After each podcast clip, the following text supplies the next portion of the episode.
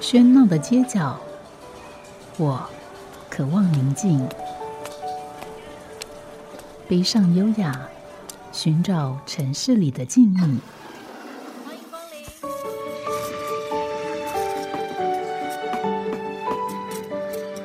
临。一杯拿铁问候，我们在书里相遇。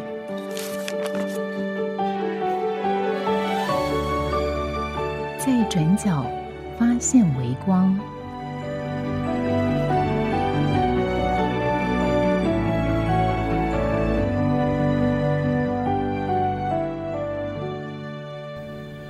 欢迎收听今天的《在转角发现微光》，我是主持人吴嘉恒。在今天的节目里面，我们邀请到另外一位呃独立书店的店长。那么，其实，在我们这节目里面，我们每一次来介绍一家独立书店，我想对于听众朋友来讲，或许都会感觉到一种呃意外的惊喜，因为每一家独立书店状况不一样，它的主人的个性也不一样。所以我们在节目里面，一方面介绍这个书店，二方面也会对这个书店主人有更多的认识。而在今天节目里面，我们邀请到的是在台北华山文创园区里面的青鸟书店的店长珊珊店长来到节目里面。那我们先请呃甜美的珊珊店长跟大家打个招呼。啊，各位台中的听众朋友，你们好，我是啊青鸟书店的珊珊啊，嘉恒大哥你好。嗯，那其实我想呃台北。呃，到离火车站不远的华山文创园区走一走，我想也是很多人的经验。那每到假日，那边总是人满为患啊。那 对，会用这个字哦，我觉得也是，就是说，我觉得那里很多人，但是有一个问题，就是在那边。本来也应该开书店，但是在那边开书店，好像始终都会碰到一些状况。所以，我们今天或许啊，就也可以谈谈这样的问题。不过，先想问一下珊珊店长，就是这家书店叫叫做青鸟书店，那呃，有什么特别的原因或想法吗？呃，青鸟其实大家对于呃这个名字的定义都是追寻幸福，或者是寻找幸福。那它来自于可能很多地方都有的童话故事，像我自己就看了非常多的版本。那呃，因为我自己以前在媒体圈的关系，它是一个比较呃灯光啊五光十色，然后很绚烂的一个职业。应该这么说。那在二零一二年，我从就是因为书店里的影像师这个纪录片的关系，我跨入了书店这一行。那后来先后历经了像是啊松烟的月月书店，到现在的青鸟书店。我觉得一路以来，我其实开始非常着迷于书店它那个真实所散发出来的光芒。那我也在书店的这个。啊，应该说理解书店的过程，包含阅读，还有进入到这个空间，到真的创业呃一间书店，我觉得是幸福的。虽然可能很多人觉得它是有点呃悲观的，但我自己一路走来，我整个精神状态哦，我都是觉得很开心、很喜悦。所以我就希望可以开一间带给他人幸福的书店。那。当然就是叫叫做青鸟书店这样。对，我想青鸟呃，当然在珊珊讲之前，我可能也就有这样的一个想法，所以今天在节目里面，我们待会会准备呃格力格的这个呃这个舞曲。那格力格基本上当然也是一个北欧的概念。那青鸟，我觉得好像我们比较读多的版本是安徒生童话里面提到嘛，嗯，所以感觉也是比较北欧的。所以这样的想法，我想基本上并没有太大的这个呃。这个偏差。不过，刚刚珊珊你其实提到真实这件事情了，所以对你来讲，书店这个这个实体的存在或者一种真实感，对你来讲很重要吗？我觉得是最重要的。那呃，青鸟书店其实不大，如果有去过的朋友会蛮惊讶它的小巧迷你啊，它只有十八平，但它挑高五米多啊。它有一个非常特色的地方是，它有三面的三角窗。那这个三角窗呢啊，我们。就是其实后来成为青鸟的 logo，呃，两个三角形交叉在一起，这样。在呃建筑界有一个很有名的大师叫安藤忠雄，他是一个非常善于用三角窗的一个建筑师。在日本呢，像是光之美术馆、光之教堂等等，他都会善用光影的变化，在空间里面营造灵魂感。我自己也是非常喜欢。那安藤忠雄有一句名言，我觉得跟青鸟这个概念是一致的。他说。从远处凝望那光明，并朝它奋力奔去，在那拼命忘我的时间里，人生充满了充实而幸福。他所谓的幸福是那个追寻幸福的过程，过程那个挥汗如雨的动态的展现。那我我我觉得在那个追寻幸福在奔跑的时候，跟青鸟的这个故事是一一致的，就是幸福并不是呃在你身边，或者是呃你要去追寻的状态，不是嗯，而是那个不断追寻那个小王子在世界各国游历啊，或者是啊他们要解决困难，我觉得那是青鸟的真意。嗯，不过其实你刚刚提到这个书店的三角的特质哦，我觉得也是很有意思，因为第一次走进书店，不见得马上可以感受到这种三角的特质。嗯那同样的，其实台中很多人，我想也都去过呃亚洲大学的美术馆，那是安藤忠雄设计的美术馆，其实那也是一个三三面的建筑物。嗯那当然，这在呃陈列上面有时候会有它的困难，但是你都把这个三角形这两个连接起来，跟这个安藤忠雄想法连接起来的时候，我觉得很有，就是说很有意思。那我想这也就是说，呃，我们在广播节目里面来介绍书店，虽然大家听到这个声音的时候不见得到过实体，但是我们在这样的介绍里面，有时候会碰触到一些我们即使到了实体的空间也。感受不到或者没有观察到的，那特别是人的因素在里面，因为我们感进到这个书店，我想，呃，即使没有注意到这三角形，也会感受到那个光光线非常充足。然后，的确，那个挑高非常高。我想，十八平的面积跟五五米的挑高，这个组合在很多建筑里面很难看到。嗯。呃，所以当我看到这个空间，我是惊为天人。呃，坦白说，我当时我的身份是月月书店的总经理，然后也是共同创办人之一。这样，那在月月书店的时候，因为华山啊、华山一直都是台湾文青很重要的一个圣地跟指标之一。那王董那时候就好像耳闻，呃，我经营月月书店还不错。那有一个，他们有一个营运长，有一天就邀请我到华山去。我在华山就整个园区啊，一楼啊，看了很多地方，看到二楼。我当时并没有想说我要在这里开书店，因为我想说我在月月书店做的好好的这样。啊，后来就是我从那个华山有一个黑色的大阶梯走上去，看到了二楼的这个空间，它是在二楼。我觉得它就是一间书店。我当时就就跟华山说，如果它是一间书店，那我希望我可以来经营它。不过这是很有趣的，因为在之前华山所设的书店都不是在那那个空间。所以呃，王董他其实是一个很想开书店，然后呃也是一个呃出版人，然后对于书业一直都竭尽心力。他之前开了一个远流别境，所以他开过书店，他知道书店要赔多少钱。那他知道那个在商业价值的情况之下，他必须要养活其他人，因为他不能只顾自己的理想嘛，他必须要照顾身边的人的时候，他是非常艰难的去维持是那个理想。那他遇到我的时候，我就跟他说我要开书店。他很有趣哦，他打开华山的大地图，他说你要在哪里开？有好多空间哦，有有一百多平的，有有这个正面入口的，很棒。就是哦、好像外面的团队都还在申请，你要不要试试看？我说我不要，我就要这个二楼的空间。他就觉得很意外，就哈十八平，你活得下去吗？他其实很担心，所以当时他本来要跟我签约的时候，他只跟我签一年约，因为他知道我会活不下去，然后、呃或许会跟他说我要转换场地。我当时跟他说我要签十年，他就很惊讶，吓一跳。他吓一跳，他说十年。他他他当然觉得我在开玩笑，但我非常认真，我什么都准备好了。这样，他后来就以他能够签的年限跟我，签因，为华山其实你要签十年，他还没办法给你签十对，年。所以我后来签了六年，嗯就是呃，他跟跟华山之间的约这样。那呃，为什么我觉得它是一间书店？我觉得呃，以前我读过一本书，呃，应该说很多跟于跟书店有关的书，它里面都有提到一个点，就是当你看到的那个地方，你一切都开始了。所以看到那个地方是一切的激发你的这个原点。所以当你觉得那个感觉对了，你觉得就是这里，然后你就决定说要在这边要开，你的想法是要开十年。对我就是觉得我要一直开下去。你看在，呃非常多小镇或者是一些偏远的岛屿，都会有令人觉得惊喜的书店。我相信那个绝对不是经过层层商业数字去计算下的结果，对，肯定就是那个地方有一股气，你知道那个地方就是书店。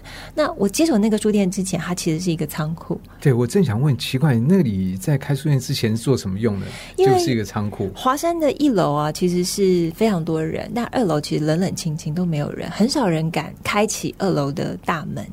所以那一栋它是一个玻璃屋，它一楼之前还蛮长时间是 Starbucks 就咖啡的一个 pop up store，所以它呃一楼卖咖啡，它二楼就可能放一些咖啡豆这样，偶尔会兼做策展之用，但是那个策展也是比较，它就不是一个主要用途的所在。嗯，对。那呃，我接手之后，因为我后来才慢慢发现，原来那栋建筑物是整个华山的新建筑。整个华山都是呃历史建物跟古迹，就那栋是新的。所谓新是什么时候呢？五年前盖的。我接手之前的五年前，他是台湾一个很有名的建筑师，叫做邱文杰大师。那邱文杰他为什么要呃盖这间书店啊？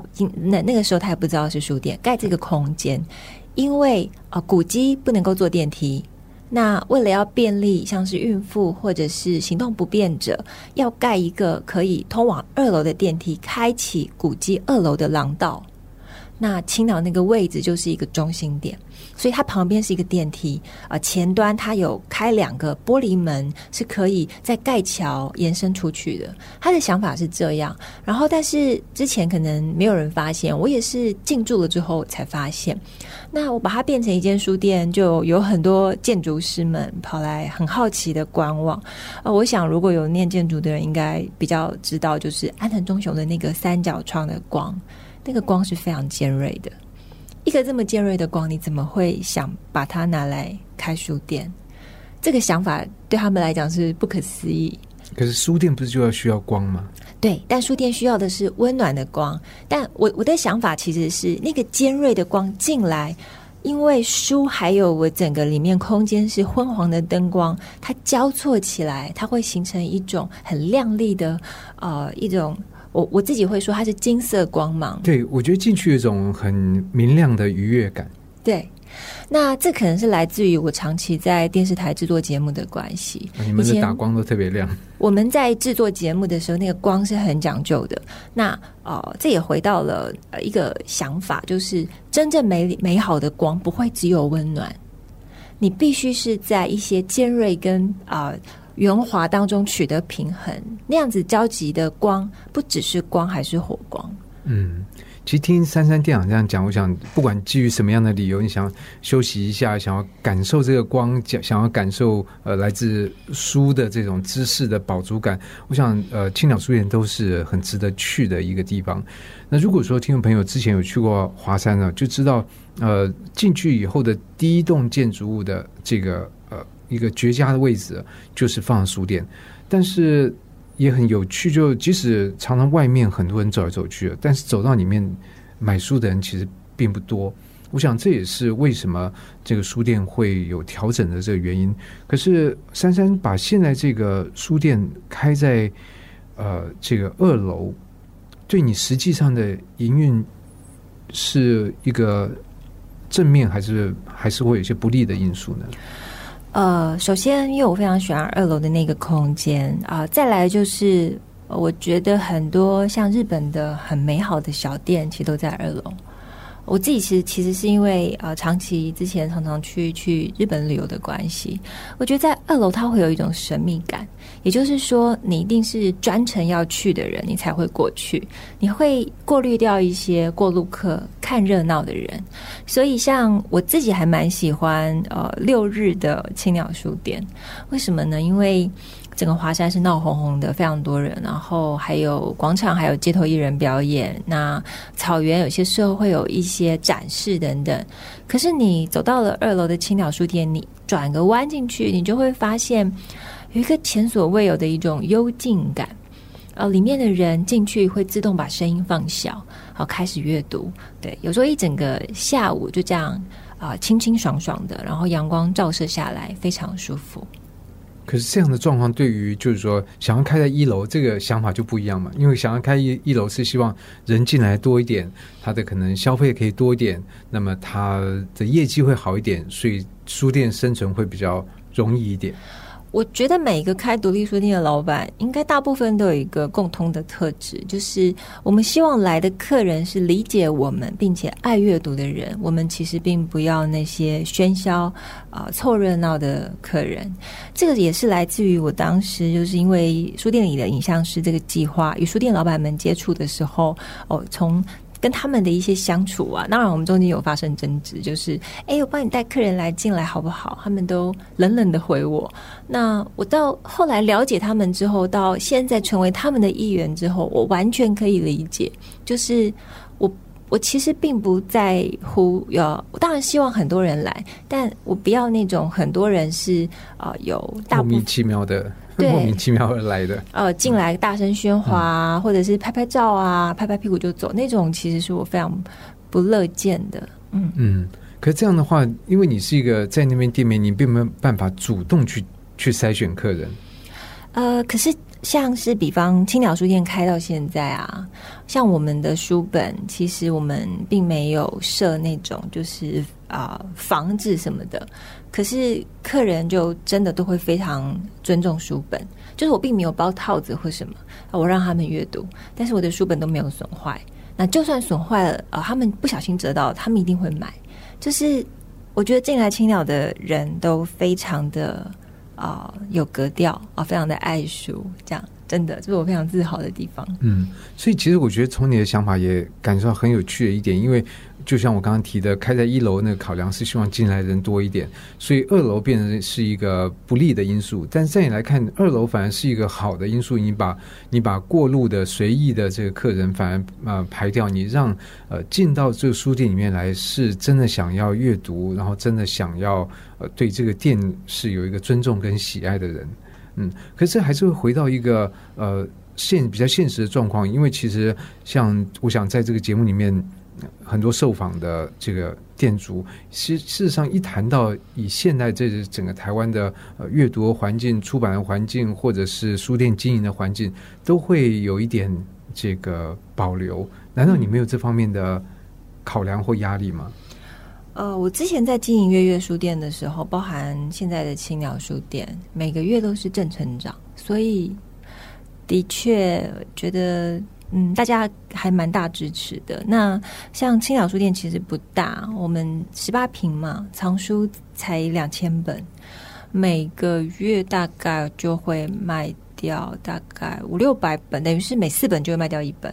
它的数字这样子，那我觉得是非常好的。所以等于这个书的在架上周转的周转率是非常高。那以营业额来说，其实。并没有赔钱啊，所以呃，我相信后来呃，华山后来看到我的数字也是蛮高兴的，所以他们有在跟我计划再开一间在华山更大的，也在华山。对对，嗯，好，或许如果有机会我们可以谈谈，但是如果没机会谈，我想。呃，书店本身就说明了很多事情。大家如果有空到华山走走，不要不要只有看那文创商店或者餐厅，到书店里面看一看，我想这是更符合一个所谓文创的本质。那不过呃，在之这个开书店之前，你对于这样的目标，你有什么样的设定吗？或者你有想过用什么样的方式能够能够达到呃你希望的这种这种营运的状况吗？应该说，因为我本身是节目制作人出身，所以我本来就啊，应该说办节目、办讲座，其实算是我的专业之一。以前在电视台算是做节目，到出来之后发现，哎，办讲座好像。好像道理是一样的，只是不同主题而已。所以像之前在啊月月书店好了，一年大概就办了三百多场活动。那现在在青鸟书店也是每三天一场活动，活动其实非常的密集。那我办的活动有一个特色是，呃，要么就是评书入场，要么就是呃，就是你必须要付入场费。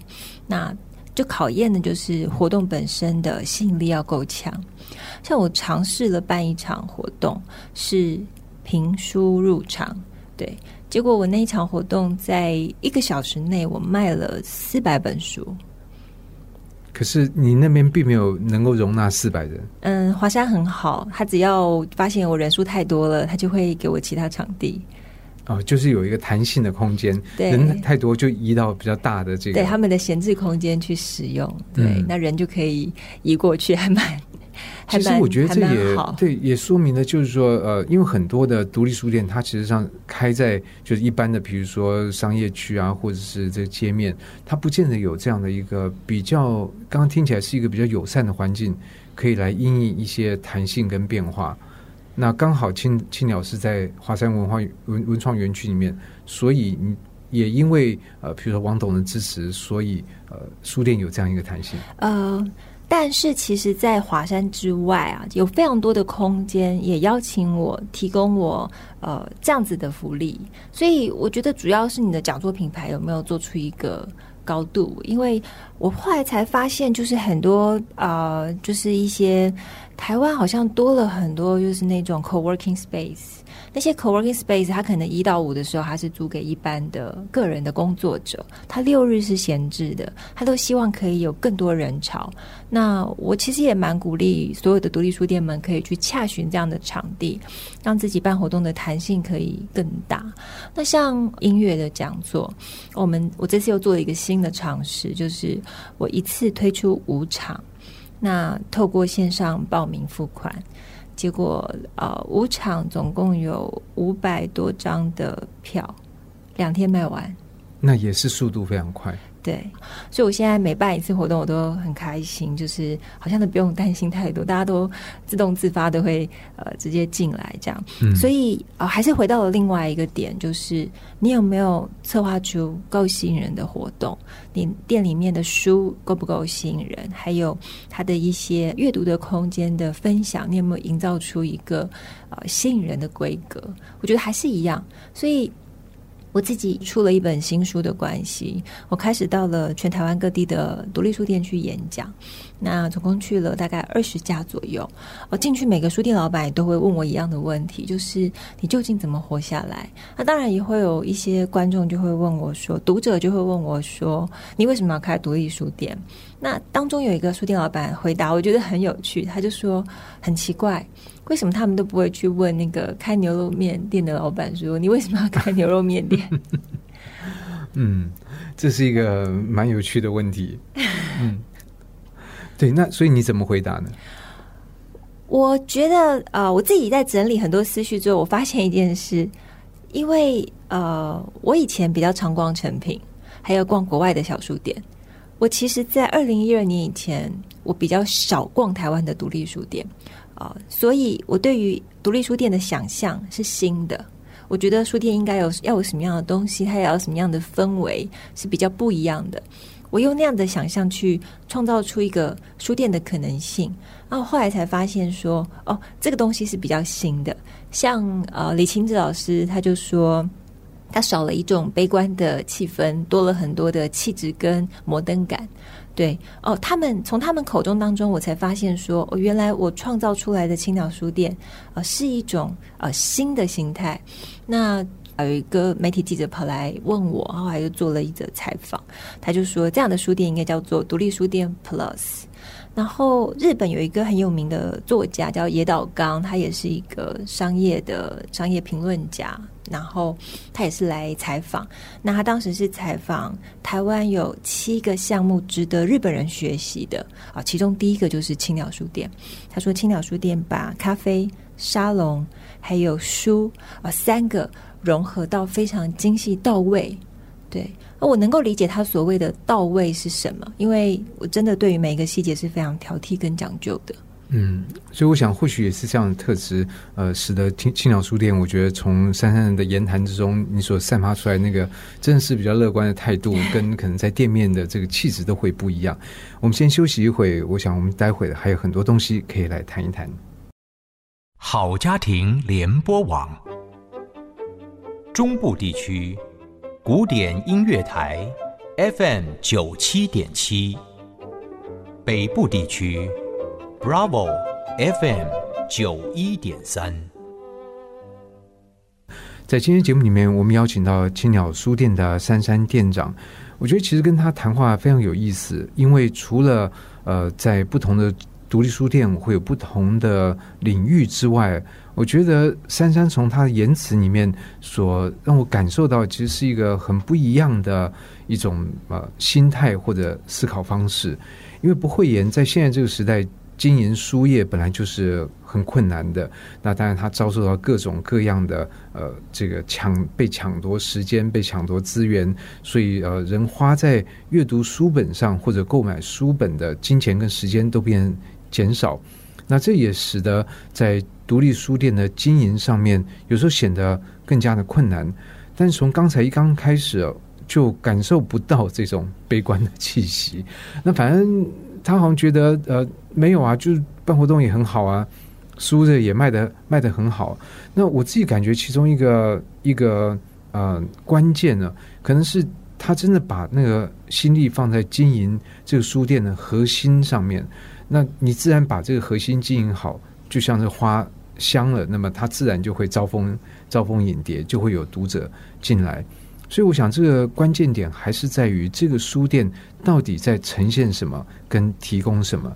那我想，对于呃没有进过青鸟书店的人来讲，珊珊，你会怎么来描述我们进到这个青鸟以后会看到什么？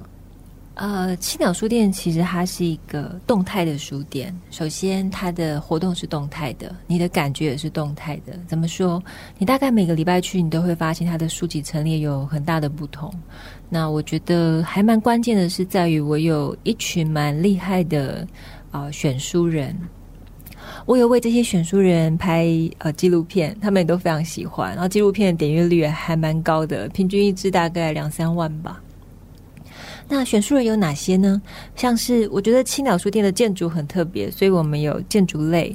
建筑类的选书人是李清志老师。嗯，我想大家也很熟悉清志老师。对，非常非常呃，在阅呃建筑阅读上面都有很深的涉猎。那再来是影视音类，影视音类我是找台大之前的社会学系教授李明聪，他后来也变得很有名啊，现在也是文化红星啊。对他现在北医大。呃，对，北医大，哇，你资讯好快啊！不会，这个在脸书上面都可以看得到。他是我的影视，呃，对，影视音。那我的时尚风格类是 GQ 的总编辑杜祖业。那杜祖业本人是一个非常挑剔的人啊，他也设立了很多国外的杂志。那我最近有帮他测一个 Corner，就是 Blues 的一个编辑室，把他从青年时代到现在的。珍藏没有送出去的杂志一次，呃，一部分展示在我们书店里面。那天杜祖月还笑笑跟我说：“你的平数已经这么小，我还占你那么大的空间，然后还不能卖，只能看，我这样会不会太占你的便宜？”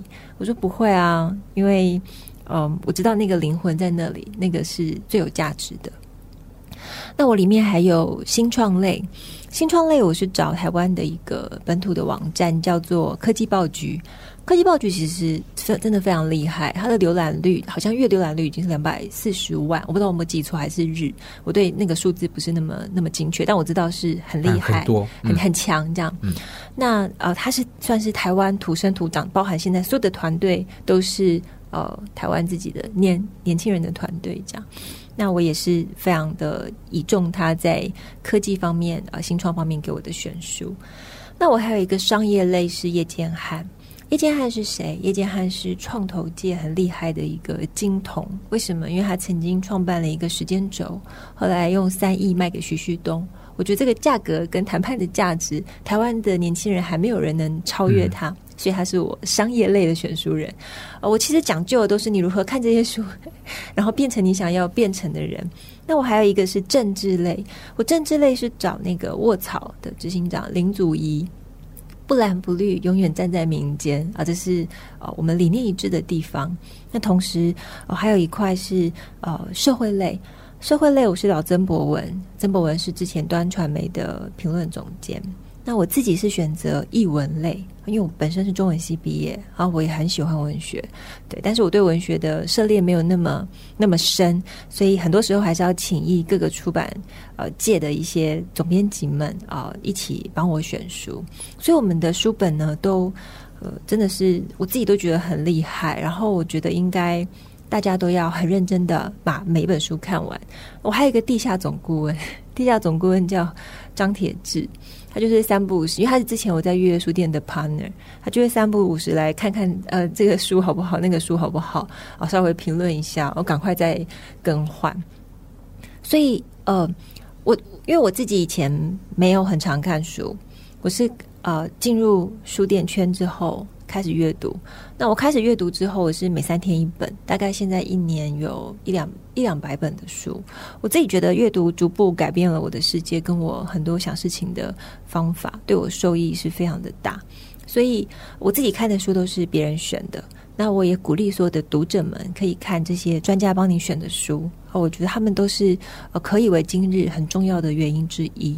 嗯，所以这是一个非常有趣的方式，因为我想很多的独立书店，它不仅这个书店本身是这个店主他的意志去支持要要开设的，那里面的商品的陈列多半也是他自己品味的这个延伸，但是这样的延伸有好有坏，因为一方面。它是它的这个积累的一种反应，可是二方面，这样的积累会不会跟这个社会、跟外界的人会有一些脱节，以及你会不会有一个呃自我的太强的偏见在里面？这个都有可能会去影响这个书店的表现。不过，其实刚刚听珊珊这样讲，等于在你背后不是说你自己一个人来来挑选这个商品的内容，而是有一一群人来帮你挑选。对，因为所以。呃，这个可能跟一开始有关。就当我要开书店的时候，书店圈你知道，其实你们要看书店圈啊，他们也会有一些酸言酸语哦。他们就会说：“你你可以开吗？”其实文化人酸言酸语是最多的。这个人可以开吗？就有很多疑问出来。那我我一直都没有自诩我很会选书呃，我只是一个很爱阅读的人。就是现在我是非常爱阅读的人。那阅读改变了我很多。呃，我其实自己是一个因阅读因书店而改变的人，那我也很希望身边的很多人可以因此而受惠。那我之前是都会问说，比方说，哎，嘉禾你都读什么书？哦，像你刚刚说你呃编了一个高塔，为什么你要编这个高塔？因为它什么什么什么？我觉得那些背景啊，是我们一般凡人无法知道的。但是你在知道之后，你就会觉得，哦，那我一定要看这本书，这本书太有意思了。像我昨天晚上在看那个钟小阳的《遗恨》，说真的，他呃他的书写的真的很棒。可是我看他的《遗恨》，跟我在看完导读之后再看那个《遗恨》是完全不一样的。我看那个《遗恨》，就是觉得他的书写的很棒。那导读是说，他其实之前有一本书在十年前叫《遗恨传奇》。而这本书出了之后，它消失了十年。它里面有写一些原因，而以及他遗恨之前是停车站接吻，大家都知道这本书。你在理解那个脉络之后，我觉得对于我这一辈，或者是比我更年轻的年轻人，他们才能够了解为什么我读这本书，我要有什么样的感受。它牵连到了历史背景故事，还有文学呃文坛发生的一些大事，从古至今。我觉得，我觉得那是最精彩的部分。嗯，不过你的这样的，就因为有些人，比如说你刚刚提到导读，有些人是不喜欢导读，他觉得我读就我读，我不希望别人来来干扰，或者我要先读，读完之后再读导读。但是其实以我自己来讲，我是会。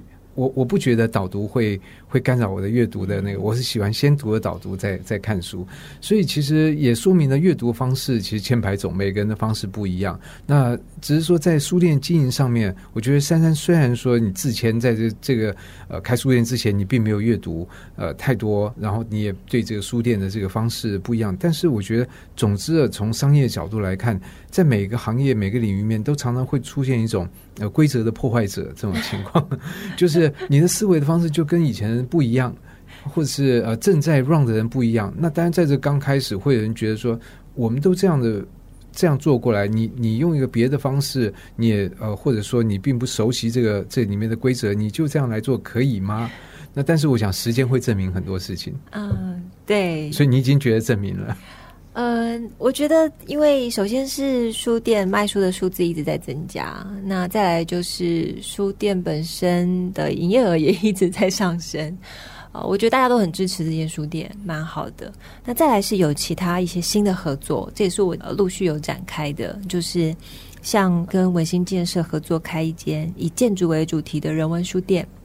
对，那当时呢，就是呃，我其实看了鸟屋的案例，然后我就看到鸟屋，然后润泰建设花了好多钱给他，还帮他盖啊，还帮他出所有的营运资金，让鸟屋可以开一间。哦，然后刚刚好文心建设的叶小珍，他就有一天就问我说。就是你哦，他哦，他说他想开书店，我愿不愿意合作？我就说，如果你可以像润泰建设一样，给台湾的书店一个机会，我会非常非常的感谢你。但是我不会像润泰，呃，我不会像鸟屋那样开了呃，可能很上千万的授权金，我不会。我只要你让书店活下去，你愿意让台湾的出版物出现在台湾的书店里面，我就会竭尽心力的帮你开好这间书店。那我想这一集的内容不仅是对于读者很有启发，那么对我自己也很有启发。我相信对于很多独立书店的经营者也是会有点启发的，至少我这样相信。因为其实啊，在独立书店，它不仅是在经营一个一个特殊的喜好，像张老师所讲的，那同时我觉得他的经营态度还有他经营手法都会影响很多事情。那一个。独立书店老讲，它要能够有效的，或者说能够生存下去，那我觉得它跟外界的沟通能力是非常重要的。那刚刚其实听珊珊讲，我觉得其实你花很多的时间在这个方面，包括在书店办的活动，事实上也就是跟跟听众、跟读者所做的一个一个沟通。但是你刚刚提到一年半两百场，这个我没有听错这个数字。嗯，没有，没有。嗯，其实当时会有这样的规划，是呃找不同的策展人合作。比方说，像是呃设计类啊，你可能就是找方旭中，那他呃一连策划半年六场这样。那音乐类当时是找叶云平，然后旅游类是找尤志伟。呃，历史类是找严婉玲，这是我在上一家书店的时候是这么做。那他们就会去啊找他们自己身边的呃，对于这个圈子熟悉的人，对他们来讲是容易的，要策划也是不难的。那我就是协助把整个平台啊准备好。所以这里面关键是要找到对的人，对，找到对的人。那这对的人就要能够理解你究竟要跟他合作什么。像青鸟书店办的一连五场，跟我合作的人叫做陈德正。陈德正是在音乐界就呃非常熟悉，对音乐的所有的人的人脉都非常呃理解跟清楚的。那他因为出了一本书，呃九零年代的音乐的的的一本书，那今年出了之后呢，他就想要邀请跟那个年代有共同回忆的音乐人来谈。所以像他第一场就找马世芳，第二场找陈陆宽。陈陆宽现在在台北有一个猫下去的俱乐部。然后他其实以前是一个独立乐团的歌手。那第三场呢找猪头皮这样，那第四场找玛莎啊，第五场呃我有点忘，非常多场这样。那每一场其实都都还满满的。那主要就是在于陈德正他本身就有经营一群音乐的粉丝，那这群粉丝就会关注哦这样的活动举办在什么地方。对啊，当然我们就会除了现场，我们会搭配，我们会提供饮料，然后我们也会卖书。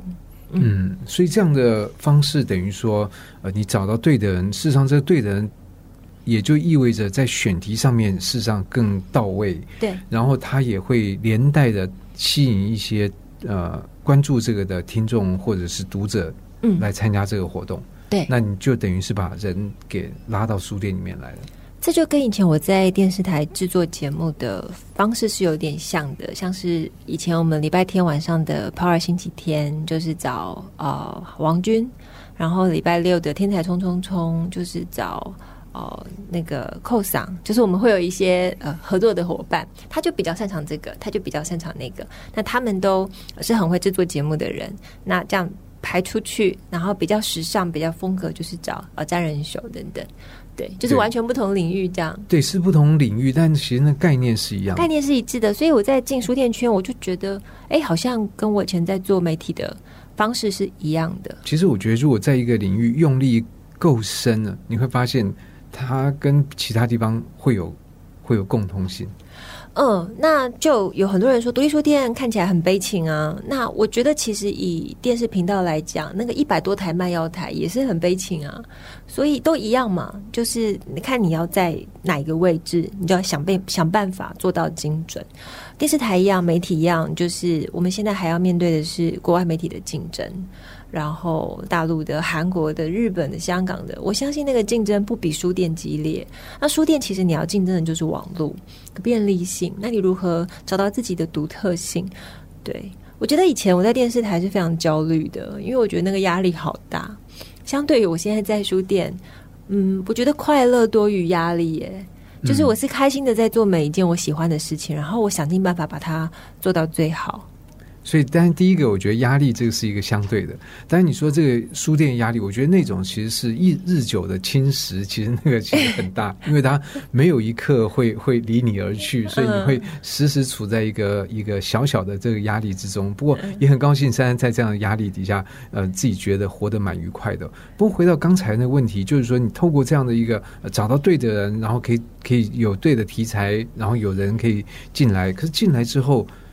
也有可能，比如说他们就来一次就走了，他们之后不会再来。所以我就要办更多很棒的活动，吸引他们呢。你觉得吸引的是同一群人吗？或者说不同？因为我觉得你一年如果办两百多场，这个都触及不同的领域。其实你要维持说有一些人他能够说再回来的这个比例，也是你要经营呃持续经营一个关键嘛。嗯，还好哎，我还蛮喜欢不同的群众。对，像是呃，像现在是音乐讲座嘛，我四五月其实经营的是诗人讲座啊，我找的是东啊东华大学的教授徐文蔚老师，他策划了从像洛夫啊、余光中啊一系列下来，他也是找了五六位诗人啊，开启了五场讲座。那这些讲座来的都是一些国小老师、国中老师，或者还有学生。很不一样，其实很不一样。我自己觉得遇到很不一样的讲座，然后我就会去观察他们，他们要读什么书，他们要看什么，对。对，所以我觉得这也就是再回到呃，这个珊珊刚刚所讲的，因为我感觉就是说，你在这个过程很很享受的一点是它的多样性，然后多样性所带来的不同的刺激，让你觉得你时时都在一个一个学习的亢奋状态之中。然后这件事情让你觉得很高兴，所以你也希望透过书店，然后让其他的人也感受到这种。这种兴奋，然后也持续的能够透过呃这个阅读来通电跟充电。对，就回到我对青鸟的定义，它的那个快乐是过程，是进行式，它不是起点我有什么，或是终点我得到什么。对我来讲，它是永远不会停止的一一个一场奔跑的奔跑的一个马拉松。它没有终点，那我也不知道我会跑到什么时候，但我知道是我在那个过程，在挥汗的时候，在跟很多朋友们讨论我们要如何策划出惊喜的讲座的时候，我每一分每一刻都非常快乐。对，我想这样的意涵，再回头来看青鸟，就它不仅是一个幸福的象征，我觉得它也代表一个呃不间断的这个追寻，而这个追寻可能最后把我们带到一个我们自己原本都想象不到的地方去。嗯嗯，那今天节目到这边，非常谢谢各位收听，也很谢谢珊珊今天到节目里面接受我们的访问，来介绍青鸟书店。谢谢大家。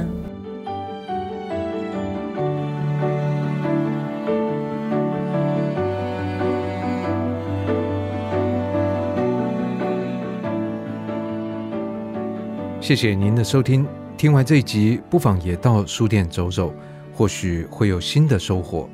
如果您想比 Podcast 更早一步收听第三季的最新内容，台中的朋友可以锁定广播频道 FM 九七点七古典音乐台。